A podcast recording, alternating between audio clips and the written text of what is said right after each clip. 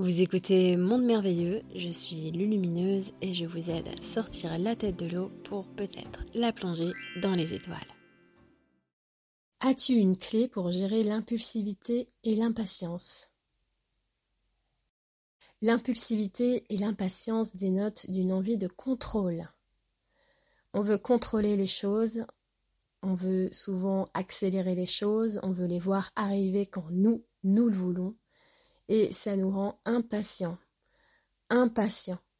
La patience, comme dit dans Ami, des livres que je rappelle souvent, la patience c'est l'art de se faire la paix à l'intérieur. Alors on commence d'abord par là.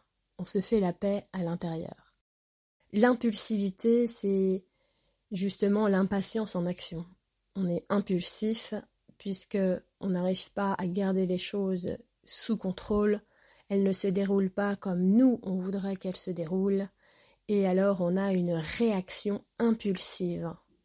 C'est une pression qui est obligée quelque part de s'échapper puisqu'on n'a pas réussi à transcender cet état d'impatience.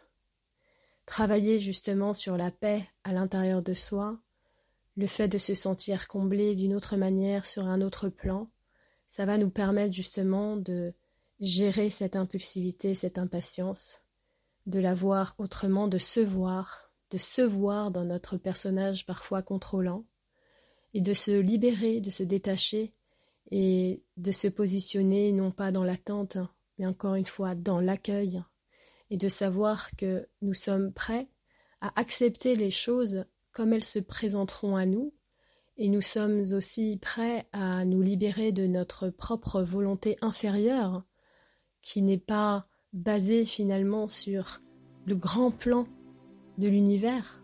Les volontés inférieures, c'est les volontés de contrôle.